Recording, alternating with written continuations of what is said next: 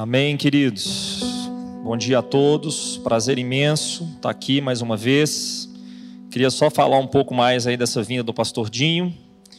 Eu acho que tem algo assim muito significativo, né? Não deixe de vir no sábado em especial também e no domingo. Porque o pastor Dinho, além dele ser apaixonado por escatologia, como é o nosso pastor aqui, ele estava orando um dia pedindo para que Deus revelasse mais coisas. E ele ficou doente com a Covid vários meses. E nós aqui oramos por ele. E ele teve muitas revelações, uma coisa muito linda que está encaixando nesses dias. Então, não deixe de vir no sábado e no domingo. Creio que sua vida vai ser assim. Ele é o nosso parceiro lá no Paraguai. Nós estamos construindo parcerias no trabalho que nós temos lá. E é uma pessoa muito especial.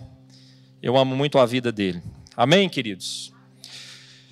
Eu quero compartilhar algo com você eu já falei aqui, né, que desde 2017 o Espírito vem falando algumas coisas comigo na nossa nação.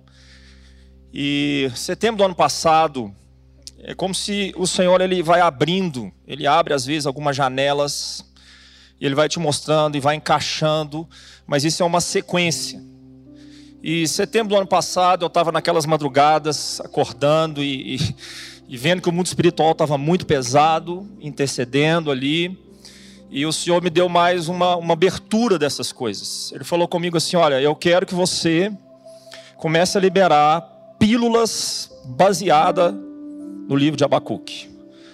Eu rapidamente fui para as escrituras e se encaixou por tudo aquilo que eu tenho assim compartilhado com os irmãos desde 2017, quando o Senhor falou que o Brasil estava debaixo dos dias do profeta Amós. E a gente tem assim percebido, porque às vezes Deus traz uma, uma, uma direção e a palavra profética ela vai se encaixando, ela vai, ela vai tomando uma forma à medida que os acontecimentos eles vão ocorrendo sobre a face da terra. Essa palavra, o Espírito me deu mais duas confirmações em cima dela quando ele me levou para o Rio de Janeiro. O pastor Ricardo Robortella, que é um, amigo muito especial, me chamou, vem para cá agora. Eu, eu só fui, não sabia o que, que ia acontecer. Ele estava ministrando uma igreja no Rio, que é um portal do Brasil. É um portal espiritual do Brasil. E de repente ele me deu ali a, a palavra e eu entrei falando algo para a igreja e algo para o Brasil no Rio de Janeiro, e isso foi muito significativo. E quando eu sentei, a pastora bateu no meu ombro e falou o seguinte: Você acabou de falar a palavra dessa igreja. O que, que eu entendi disso? Que Deus estava me confirmando o que ele tinha me falado em setembro.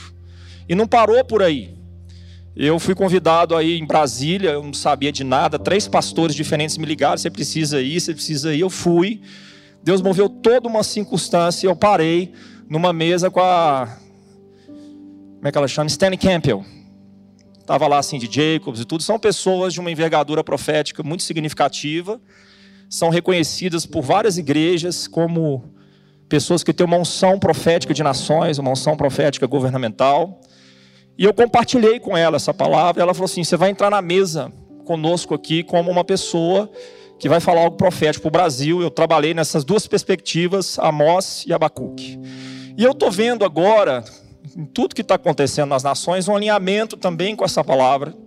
E eu tenho uma expectativa que você entenda e receba no seu espírito algo que só Deus pode fazer, porque as estações estão mudando que eu tenho percebido no mundo espiritual é que a estação em setembro mudou na nação. E essa próxima estação vai exigir de nós uma elasticidade mais significativa no que concerne a fé. A fé. Abra sua Bíblia então em Abacuque, capítulo 1, em especial. Queridos, a gente precisa é, entender muito o contexto antes da gente entrar. Esse é um livro pequeno, e naqueles dias o profeta Jeremias também estava sendo usado por Deus de uma maneira muito grande. É interessante que quando você for entrar nessa palavra, você trabalhe sempre em dois profetas, Abacuque e Jeremias juntos. Jeremias vai trazer muitos detalhes. Mas o que estava acontecendo naqueles dias, eu creio que isso tem muito a ver com os nossos dias. Os impérios mundiais estavam mudando, forças mundiais no mundo inteiro eles estavam em transformação. Você tinha ali o Império Egípcio ainda muito forte. Naqueles dias também a Síria, que já tinha tomado as dez tribos do norte, também estava querendo ponderar em força mundial e a Babilônia estava surgindo como uma nova força. Então, o mundo espiritual naquele dia, naqueles dias estava assim, numa mudança muito grande acontecendo. E Deus então começa a levantar profetas. E uma coisa que eu quero falar para você é o seguinte, querido: lá fora, essas coisas já estão se alinhando. A palavra profética está se alinhando de uma maneira importantíssima, mas a questão é como você está por dentro. A questão é como que nós estamos como igreja. A questão é como que nós estamos no sentido de estarmos preparados para esses dias. Quem está entendendo o que eu estou falando? Ok, nós já sabemos lá fora, mas a palavra que eu quero liberar aqui é alinhar por dentro. Alinhar por dentro. E nessa mudança de estação, tanto Amós quanto Abacuque, e eu compartilhei isso em Brasília, tem, tem um ponto aí que é muito comum entre eles. É quando o nível de injustiça começa a subir. Nós estamos assistindo isso há alguns anos. O nível de injustiça nas nações, em especial no Brasil, está subindo uma velocidade muito grande, muito significativa. E nós estamos preparados, nós estamos espiritualmente prontos, porque só tem dois caminhos. Eu quero ilustrar aqui com a vida do apóstolo Paulo, quando ele faz uma das suas intercessões ali em Éfeso. Ele temia algo, ele estava preso, mas o Espírito de Deus soprava no seu coração no seu ouvido algo assim muito forte. E ele entra em intercessão. Qual era a preocupação dele? Vinham tempos difíceis sobre a sua vida, tempo de tribulação por causa do evangelho, pressões mais significativas, e ele então entra em intercessão para que os irmãos não desfalecessem diante dessas realidades, Efésios capítulo 3. E ele ora então para que o espírito interior do homem interior não desfalecesse. Como eu falei, só tem dois caminhos. E Paulo orou para que o homem interior fosse fortalecido. Só tem dois caminhos. Ou Deus vai usar essa circunstância de pressões para depurar, alinhar, promover, e nós seremos aprovados. Quem está entendendo o que eu estou falando? Ou nós corremos o risco de desfalecer. Mas a palavra que eu tenho aqui para essa igreja é de alinhamento. O tempo agora é de preparação. Para que o homem interior esteja alinhado com o Espírito Santo, o Espírito e o Espírito Santo alinhados por dentro. Está entendendo o que eu estou falando, queridos? E quando a gente olha aqui Sabe, essa realidade de Abacuque, Jeremias estava muito preocupado com arrependimento. Glória a Deus por isso. Eu tenho percebido que às vezes Deus levanta dois profetas na mesma, na mesma época. O foco de Jeremias era o que? O arrependimento. Chorava, ele viu antes, durante e depois do julgamento, da justiça de Deus chegando sobre Judá, e ele passou os seus dias chorando em lágrimas, chorando em lágrimas. Mas Abacuque estava preocupado com a justiça. E os dois são instrumentos na mão de Deus. Os dois são instrumentos. E quando essas pressões vêm, nós precisamos tomar cuidado com as nossas emoções, sabe? Emoções. Jesus explica, explica isso assim na palavra, quando ele fala na palavra do semeador, daquela, daquela raiz que cai, mas não cria raiz nos corações. Mas nós estamos entrando numa estação onde eu creio que o Senhor está criando raiz nos nossos corações. Uma paixão, um estilo de vida pela palavra que não fica só na superficialidade da nossa mente do que eu acho, mas adentra nas partes mais profundas do coração. Em ambiente de justiça, queridos, esse é o clamor desses dias nessa igreja. Escute, não é por acaso. Em ambientes de justiça, deve-se se levantar a intercessão. E o que que, o, que, que o Espírito Santo falou com nossa liderança? Eu amo esse ministério, eu vejo esse ministério muito alinhado. Às vezes Deus me lança um pouco mais fora, mas eu chego aqui, eu vejo um alinhamento, sabe, poderoso do Espírito Santo. Glória a Deus, pela vida dos homens que Deus tem levantado aqui. Qual é o, o tema desse ano? Clamor. Porque nós estamos exatamente nos mesmos dias do profeta Abacuque. Impérios, ok? Buscando reposicionamentos, injustiça crescendo, e a igreja no meio dessas coisas, que precisa ser provada e aprovada. Coloca a mão no seu coração. Senhor Jesus, fala com ele, Senhor Jesus. Que o Senhor seja o centro. O Senhor é o autor e consumador da nossa fé. Que isso seja uma realidade na minha vida, no nome de Jesus. Então, em, em dias de injustiça, se levanta, se levanta a intercessão. E Abacuque é um livro de intercessão. Olha aqui, capítulo 1, versículo 1. Sentença revelada ao profeta Abacuque. Eu quero entrar um pouco mais nos dias, para que a gente comece a entrar nesse primeiro aspecto da intercessão.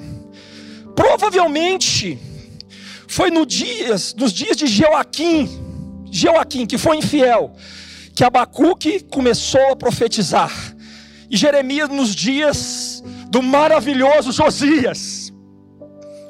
Você teve naquele tempo o terrível Manassés que as suas iniquidades ficaram no mundo espiritual e Deus jamais esqueceu do que ele praticou. Coisas terríveis. Mas você teve o maravilhoso Josias, que acabou morrendo, entrando numa guerra que não tinha nada a ver com ele, que era o faraó do Egito. Foi se envolver ali nas questões do império e acabou morrendo. E um dos seus filhos foi Joaquim. Provavelmente foi nesse dia, ou nesses dias, que a profecia de Abacuque foi trazida. Um dos filhos de Josias tinha 25 anos quando começou a reinar e reinou por 11. Submeteu-se por três anos à Babilônia, mas se rebelou nos últimos oito anos. No quarto ano do seu reinado, Jeremias profetiza a queda do Egito importantíssimo. Cara, eu, eu amo a palavra profética, eu amo homens movidos pelo Espírito Santo. Deus está revelando as coisas aos profetas para esses dias, para agora. Ele continua revelando. Jeremias profetizou isso. Em 605 a.C., Faraó Neco é derrotado por Nabucodonosor, é mudança de império. Mudança de império. Na batalha de Carquemes, Judá é anexada à Babilônia e Joaquim é feito um rei vassalo. Ele começa a se submeter e falou: ah, ah. Tem um episódio do profeta Jeremias nesses dias muito interessante. Deus começa a levantar o profeta e levar o rei, mas ele não escuta. O episódio de Jeremias e Bacuque no quarto e quinto ano retrata o coração duro daquele rei que não aceitou a profecia e manda rasgar os rolos. Jeremias não tinha nem acesso ao coração de Joaquim, ele não podia nem entrar no palácio, mas Deus tinha um Baruque que escreve a profecia e essa profecia chega no palácio nas mãos de Joaquim e ele manda queimar o rolo. Homem mau. Sabe, queridos, às vezes, qual que é a figura disso? Às vezes nós resistimos aquilo que vem do Espírito Santo, porque confronta a nossa vida. Às vezes nós resistimos palavras que são faladas, porque Deus quer tirar você, quer nos tirar, quer tirar a minha vida, quer movimentar as águas e alinhar os nossos corações para esses dias. Esse era o coração de Joaquim. Então ele resistiu poderosamente poderosamente a palavra profética. Só para você entender o ambiente, quando você estuda Jeremias, ele, ele fala que os sacerdotes, eles perderam a presença do Senhor e não viram. Fala de algo que acontece, como é que Deus sentencia um ministério? Ele sai. Só que ele não avisa que está saindo. E ele fala o seguinte: olha aqui, ó, Jeremias 2,8: os sacerdotes não disseram, onde está o Senhor? Lepra espiritual dos sacerdotes. Deus sai, ele tira a presença, ele tira a glória. E os sacerdotes não percebem isso, era aqueles dias. Outra coisa, se tornaram dominadores de homens. Deixa eu te falar uma coisa, querido. Lá fora, o homem domina sobre outro homem. Mas quando a mulher de Zebedeu falou com Jesus, escute. Quando a mulher de Zebedeu falou com Jesus, ela pedindo que os seus filhos fossem colocados em posição de honra do reino. Jesus chamou ela e falou: Você não sabe o que você está pedindo. No meu reino as coisas não são assim, mas maior será o que serve. Deixa eu te falar uma coisa, meu irmão. Lá fora é domínio, lá fora é piramidal, é de cima para baixo, mas a igreja do Senhor é na cultura da honra. O Espírito Santo só vai ter liberdade onde tem honra. Por isso, caia por, ter, por terra nos alinhamentos que o Espírito quer fazer nesses dias, toda competição no nosso meio, todo ciúme, toda inveja. E se levante um espírito de honra. E você vai declarar: Seja bem-vindo, Espírito Santo. Você vai ver Deus subir nas águas. Deus quer subir as águas. Deus quer derramar mais da sua glória nesses dias, mas para isso o tabernáculo precisa estar ajustado.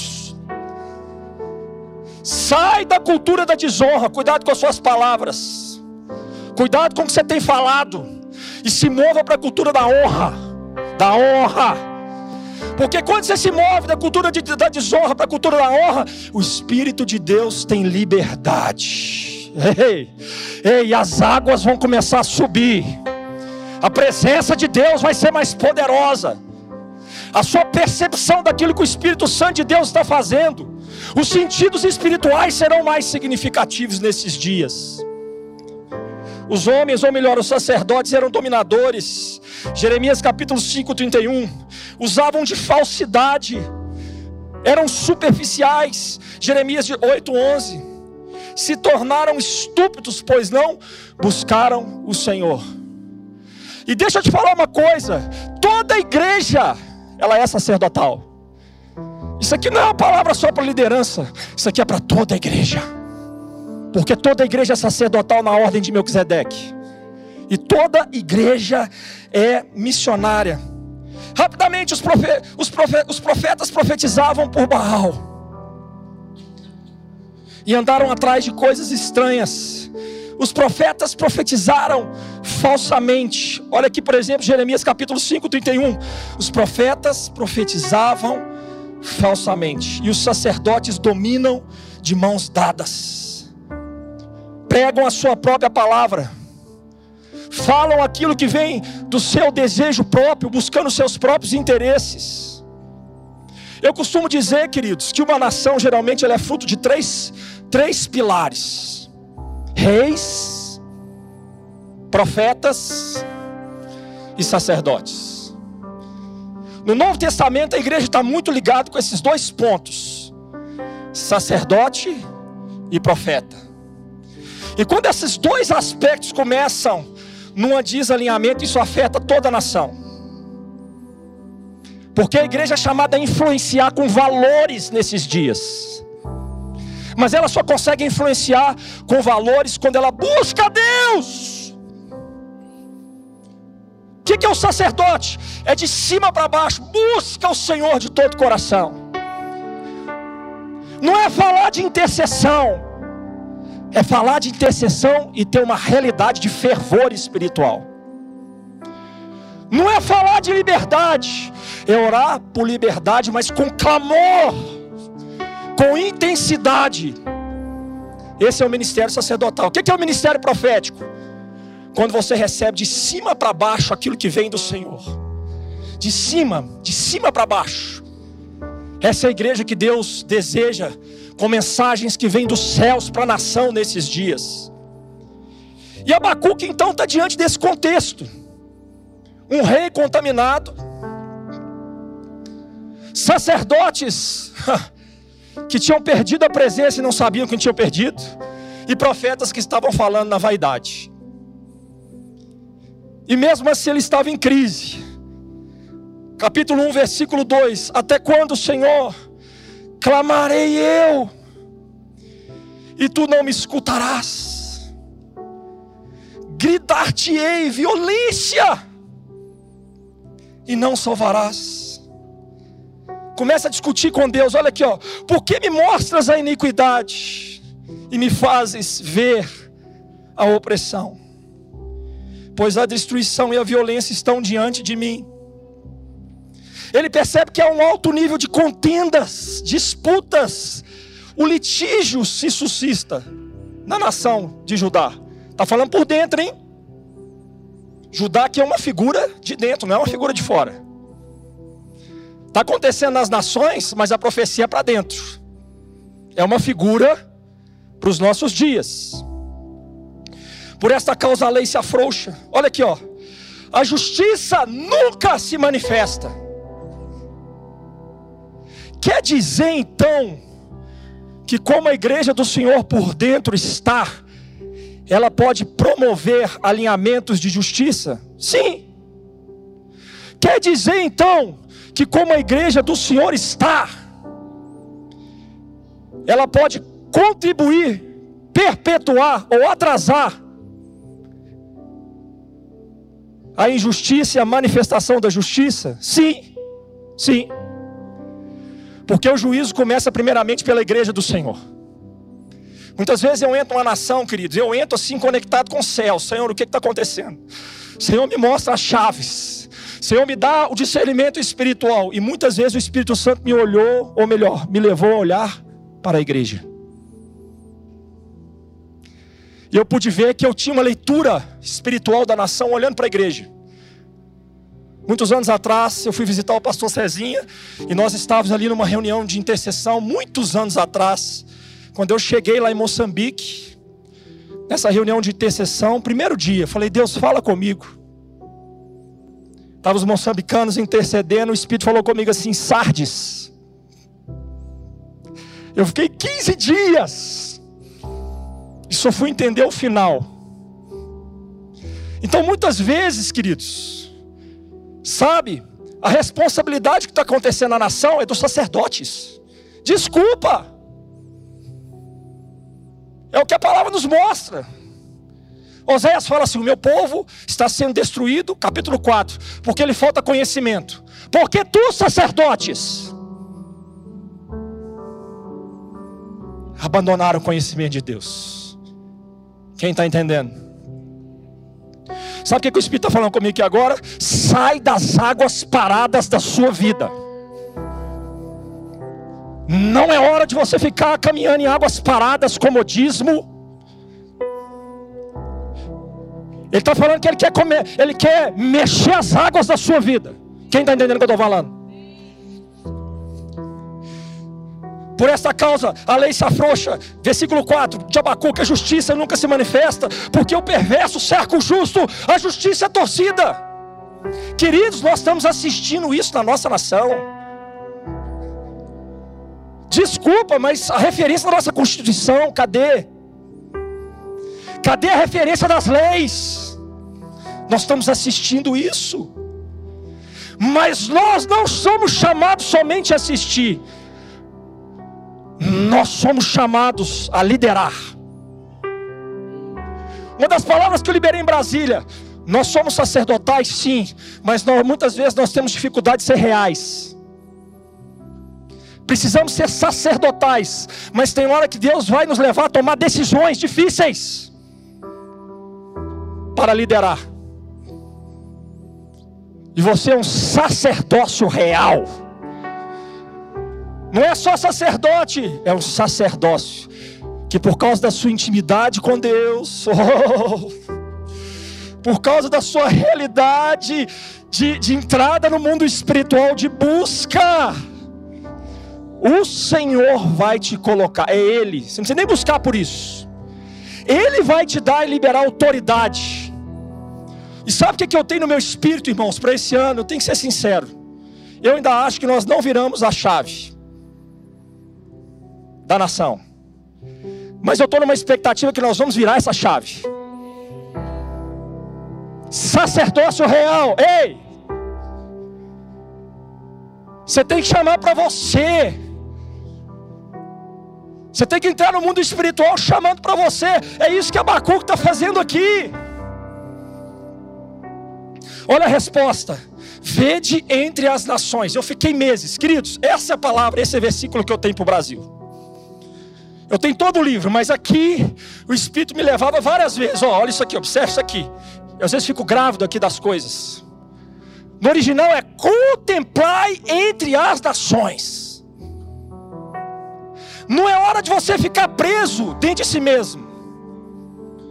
Não é hora de você ficar preocupado só com a sua própria vida. Não é hora de você ficar olhando só para as suas coisas. É hora de ampliar a visão. Muitas vezes Deus precisa nos tirar de um ambiente e nos colocar em outro ambiente. Muitas vezes ele, ele precisa nos tirar da tenda e, e nos tirar e puxar e falar assim: olha para fora. E eu estou aqui para falar com você: olha para as nações.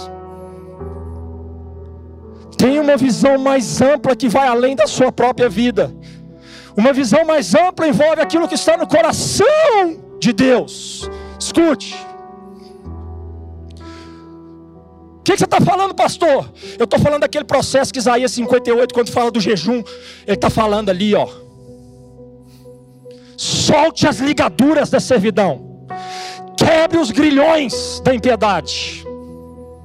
O que, que acontece quando isso ocorre por dentro de nós? E é esse o processo que Deus vai fazer com a igreja no Brasil, hein? Ei, ei, é esse processo. Ele vai ter que permitir muitas vezes algumas pressões para quebrar os grilhões da impiedade.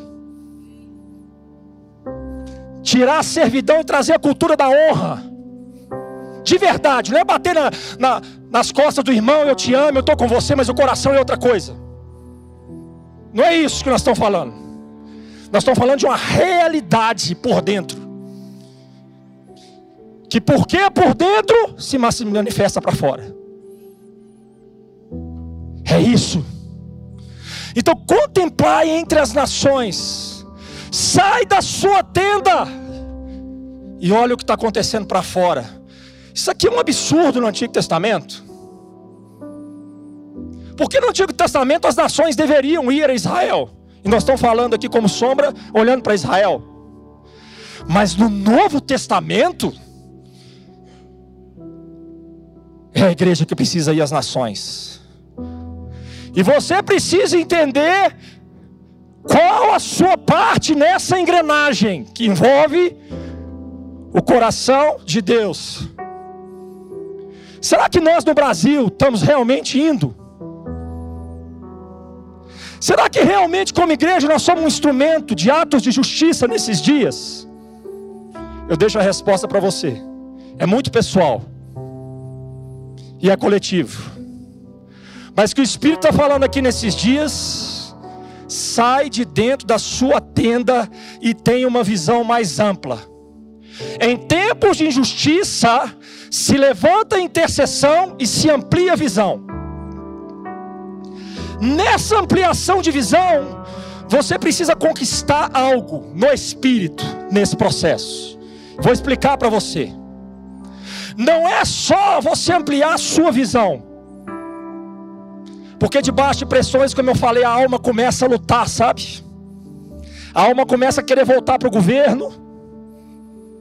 Mas é nessa hora que você precisa ter uma leitura espiritual. Se você fizer uma leitura só no natural, você não vai entender. Por isso que ele fala aqui, ó, contemplar entre as nações. Olhar, olhar no original aqui é considere. O que, que o Espírito está falando aqui? Olha o que está acontecendo nas nações.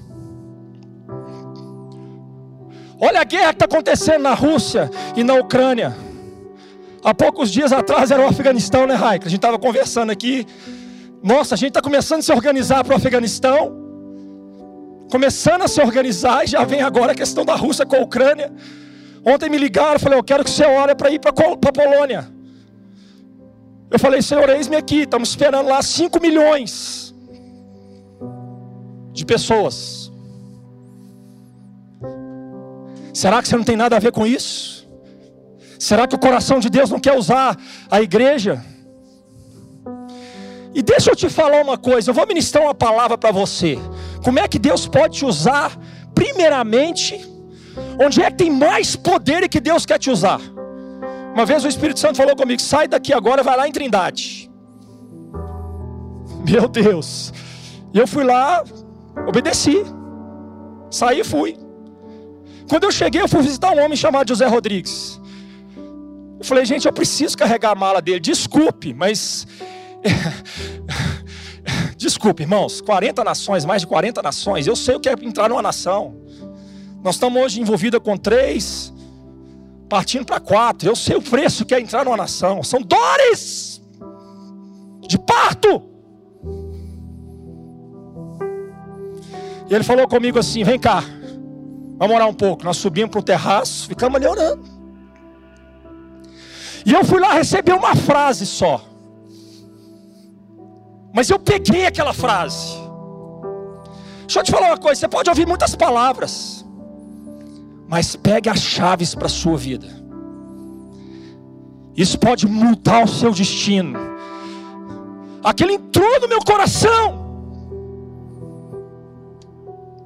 Ele falou assim: Você sabe por que, que a MCM está em tantos lugares? Porque nós não podemos, mas as nossas orações podem. Desculpe, irmãos, não é hora de dormir, como foi falado aqui, não é hora de se acomodar. Tem uma reunião quarta-feira aqui, queridos, que, desculpa, é uma das. Tem outras várias acontecendo por aí.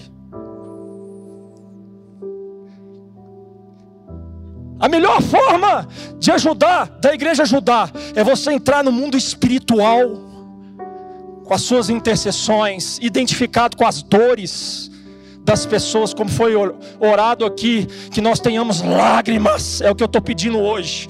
Não é só vir cá na reunião de, de intercessão, não, é vir com lágrimas. É vir com o coração de Deus. As pessoas que viajam comigo, primeira coisa que eu falo, deixa eu te falar.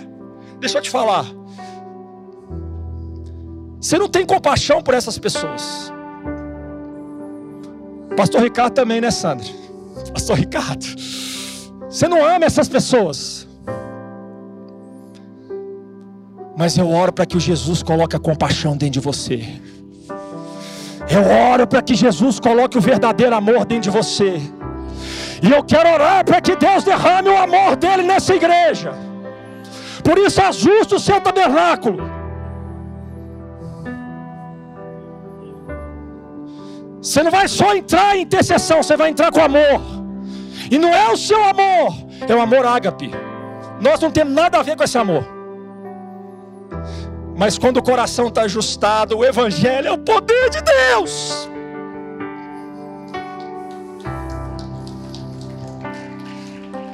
O Evangelho é o poder de Deus. Escute. Não pode ser uma religião na sua vida. Não pode ser superficial na sua vida. É o poder de Deus. Nós não podemos, mas as nossas orações podem. E quando, queridos, Deus começa a derramar esse, esse discernimento espiritual, porque Deus fala isso aqui e responde o seguinte para Abacuca: Eu estou levantando é os caldeus, eu estou levantando é a Babilônia. E ele começa a descrever a Babilônia vindo contra Judá. Ele fala assim: maravilhai-vos e desvanecei. O homem natural, a tendência dele é desvanecer. Mas quando você começa a entender no espírito, você vai maravilhar. E Deus começa então a fazer um trabalho com o profeta Abacuque. Primeiramente, ele fala o seguinte: Olha, eu, eu, eu vou levantar a Babilônia. Abacuque entra em crise de novo. É quando você está orando para sair de uma situação e Deus fala com você: Não, vou, essa situação vai apertar na sua vida. Porque eu ainda tenho propósito. Pedro chegou para Jesus e falou: Jesus, sai da cruz, você não sabe o que você está falando. Arreda de Satanás. Porque dentro dos propósitos de Deus havia a cruz. E desculpe, poder só manifesta onde há cruz. Quanto maiores e mais profundas forem as marcas da cruz nas nossas vidas, mais será o derramar do Espírito Santo no nosso meio. Porque cruz não tem nada a ver com o velho homem, e tem tudo a ver com o novo homem. E nesse meio é o Espírito Santo buscando corações que se apresentam como um sacrifício. Queridos, eu tenho falado sobre missões, é muito simples missões. Eu vou, eu vou falar só um versículo. Muitas pessoas pensam eu tenho que ter para fazer missões. Eu vou esperar aposentar para fazer missões. Queridos, missões acontecem quando Deus tem um coração. Só isso. Ah, mas eu, eu não sou um cara doido, querido. Escute. Missões é para toda igreja. E se Deus tem o seu coração, Ele vai te mostrar qual é a sua parte nessa engrenagem. Porque toda igreja é chamada a dar um testemunho. Jerusalém, Judéia, Samaria, até os confins da terra. Quem está entendendo o que eu estou falando? Então ele fala: maravilhai-vos e desvaneceis, porque realizo em vossos dias obra tal. Que obra era essa? A visão micro do profeta Abacuque que visão mica era essa? Meu Deus, a Babilônia está vindo sobre nós. Qual era a visão macro de Deus? Eu vou curar a idolatria no meio deles. Nossa visão sempre é micro, mas a de Deus sempre é macro. Eu estava ministrando outro dia, tinha muitos jovens. Eu falei com eles assim: quem quer casar aqui? Vários levantam a mão. Ok, querer casar é maravilhoso. Isso é maravilhoso, é de Deus. Mas essa é a sua visão micro. Porque a visão macro de Deus é que Ele quer famílias sacerdotais. Porque famílias sacerdotais tocam a próxima geração. Que Deus fortaleça você como família sacerdotal nessa igreja. É outra coisa que o Espírito de Deus está falando nesses dias. Porque quando Deus fortalece famílias sacerdotais, a nova geração é tocada. E como nós estamos precisando tocar a nova geração, é? Talvez o problema esteja no sacerdócio dentro das casas, que é outra coisa que o Espírito está falando aqui nesse púlpito. Sim ou não? Então ele fala: Pois eu suscito os caldeus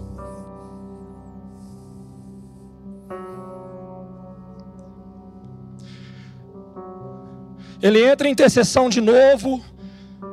Não és tu desde a eternidade, Senhor, meu Deus e meu Santo. Não morreremos. Ele olha para a eternidade de Deus e fala: Não morreremos. É quando o Espírito sopra. Meu Deus, a circunstância da Babilônia invadir, guerra, e ele tem uma visão da eternidade de Deus e profetiza: Não morreremos. O Senhor, para executar juízo, puseste aquele povo.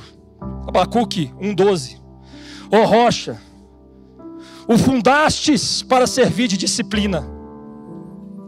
Tu és tão puro de olhos.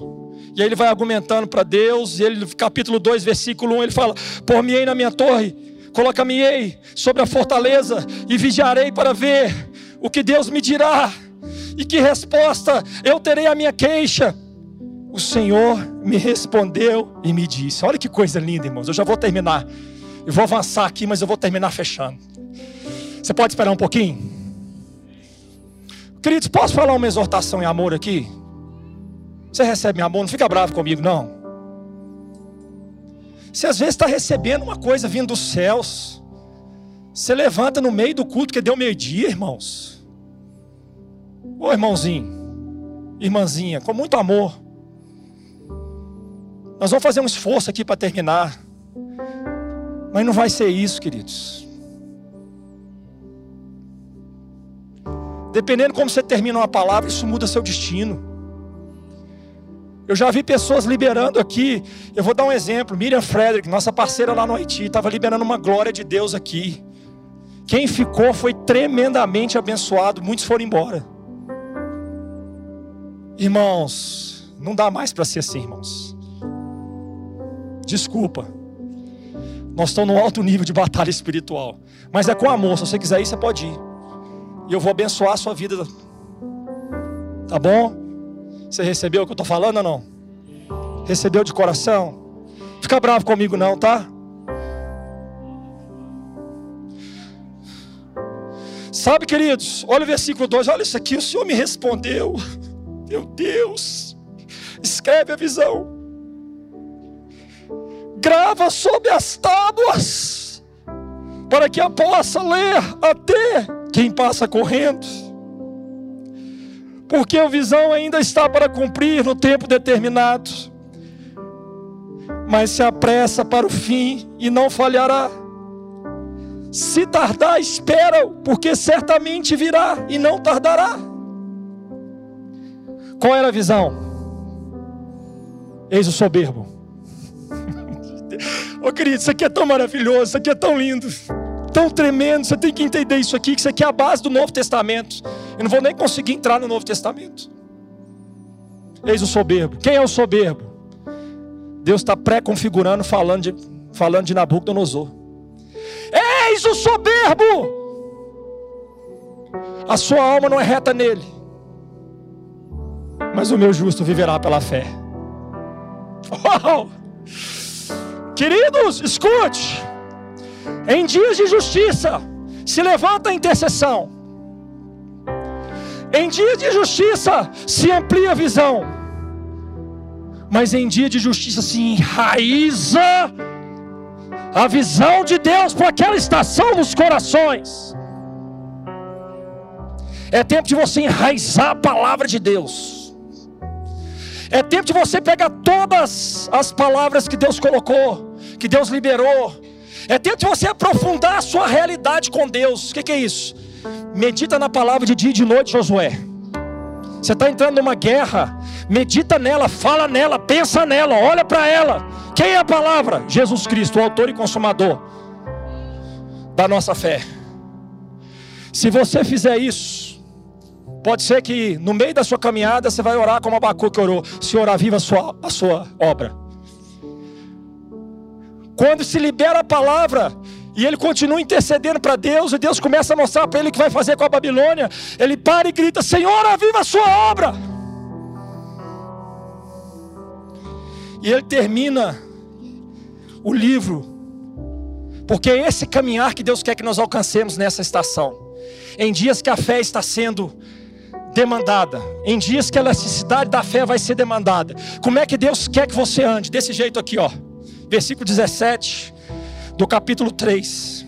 Diz assim: Ainda que a figueira não floresça,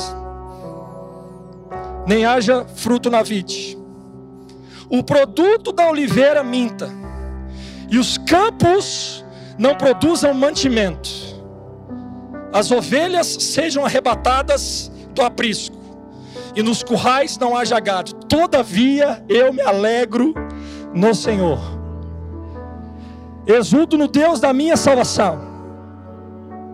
O Senhor Deus é a minha fortaleza. Agora preste atenção nisso aqui. E Ele faz os meus pés andar como os da corça, e me faz andar alternar a mente. O que, que significa isso aqui, queridos? A costa tem duas formas. Primeiro, ela solta rapidamente. Já estou terminando. Mas ela pisa firme. E quando o inimigo vem contra ela, geralmente o que ela faz? Ela vai para as rochas, porque ela, ela solta firmeza no andar. Em tempos de justiça, quando se levanta a intercessão, quando se amplia a visão, Quando se enraiza a visão no coração, você vai andar firme, você não vai ser coxo, você vai andar firme. E Deus quer que nós estejamos com os nossos joelhos firmes para as próximas estações. O que, que significa a palavra Abacuque? Abraçado. Abraça, abraça Jesus, queridos.